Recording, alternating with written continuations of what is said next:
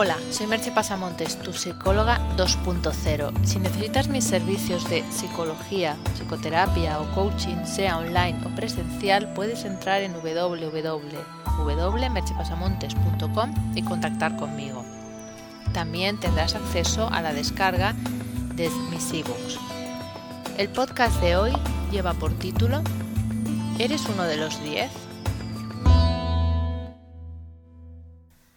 Últimamente me está costando escribir.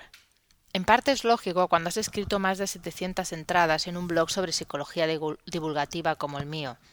Muchas de las cosas que querías decir ya las has dicho, y muchos de los temas que querías tratar, pues ya los has tratado. Puedes dedicarte, como hacen muchos bloggers, a hablar de lo mismo por activa y por pasiva, del derecho y del revés, pero a mí hacer eso me resulta particularmente aburrido. Pero ese no es el único motivo. Al otro motivo no sabría cómo llamarle, así que de momento lo llamaré la presión de los números. Nos han contado que esto del social media, del 2.0, de la marca de personal, es llegar a tu público objetivo. Pero como ese público objetivo, ese que supuestamente le interesa lo que tú haces, está entremezclado con otro que no lo es, la cuestión suele ser llegar a muchos y aplicar una especie de embudo de conversión. Es decir, llamas la atención de cientos o mejor miles para que conforme van entrando en el embudo acaben quedando al final del proceso los que están dispuestos a comprarte algo. En mi caso serían mis servicios como psicóloga o coach.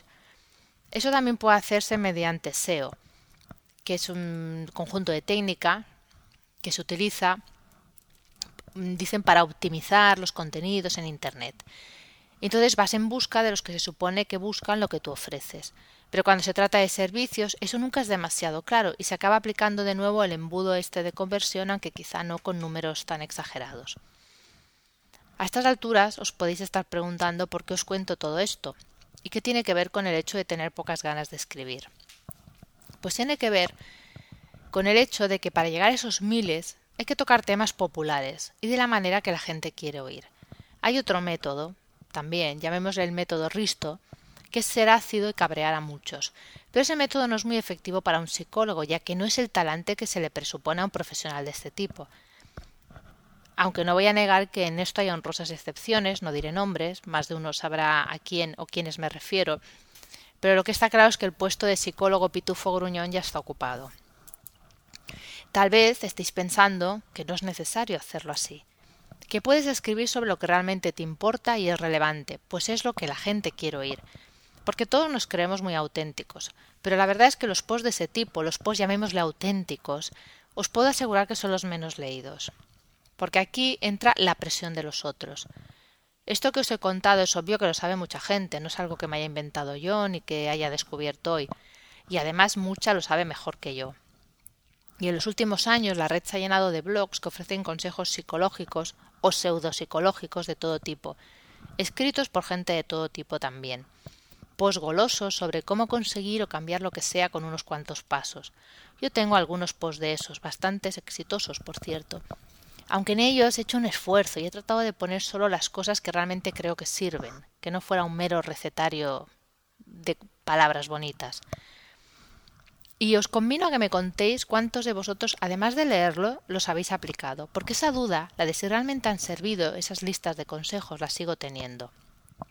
Pero el caso es que en esos blogs de consejos fáciles son los que acaparan a los miles, a esos miles de personas, y por tanto son los que pueden llegar a tener la tan ansiada conversión. Y os explico todo eso porque en ese dilema me encuentro. Mi blog tiene ya una cierta popularidad y va teniendo visitas incluso si no escribo nada nuevo.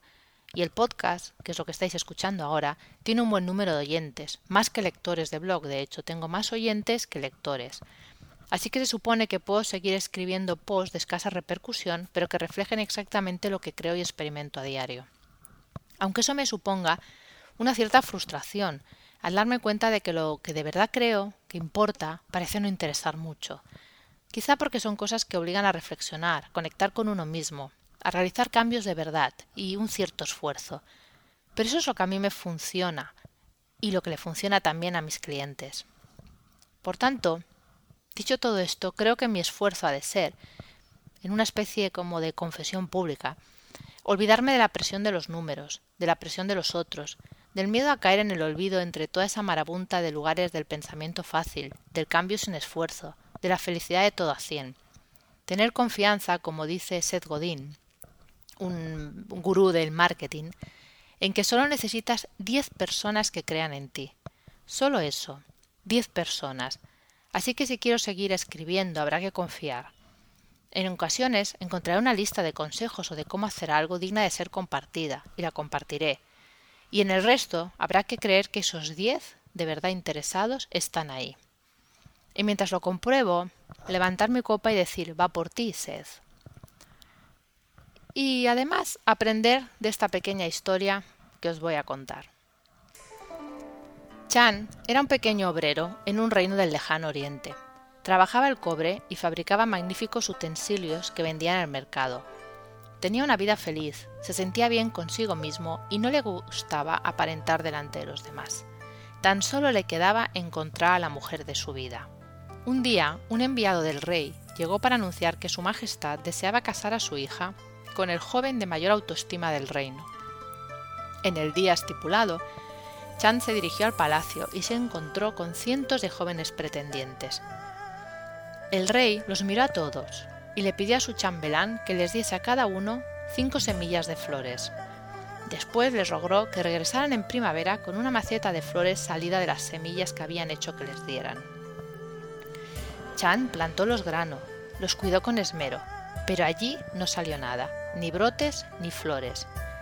En la fecha estipulada, Chan cogió su maceta sin flores y partió hacia el castillo. Cientos de otros pretendientes llevaban macetas con flores magníficas y se burlaban de Chan y de su maceta de tierra sin flores. Entonces el rey pidió a cada uno de ellos que pasaran ante él para presentar sus macetas. Chan llegó algo intimidado ante el rey.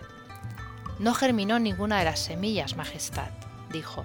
El rey le respondió, Chan, quédate junto a mí. Cuando todos los pretendientes hubieron desfilado, el rey los despidió a todos excepto a Chan. Anunció a todo el reino que Chan y su hija se casarían el verano próximo. Fue una fiesta extraordinaria, y Chan y la princesa cada vez estaban más enamorados. Vivían felices. Un día Chan le preguntó al rey, por entonces su suegro, Majestad, ¿Cómo es que me escogisteis como yerno si mis semillas no habían florecido? Ninguna semilla podía florecer. Hice que hirvieran toda la noche, y tú fuiste el único en tener bastante autoestima y consideración hacia los demás para ser honesto. Era un hombre así al que yo quería como yerno. Hoy no os voy a dejar con ninguna pregunta. Solo os voy a decir que si eres uno de esos diez, entra por favor en este post y deja un comentario sobre qué tema sería interesante para ti que tratara. Hasta aquí el podcast de hoy. Puedes encontrar más información sobre mis servicios de psicología y coaching en www.merchepasamontes.com. Nos escuchamos en el próximo podcast. Bye bye.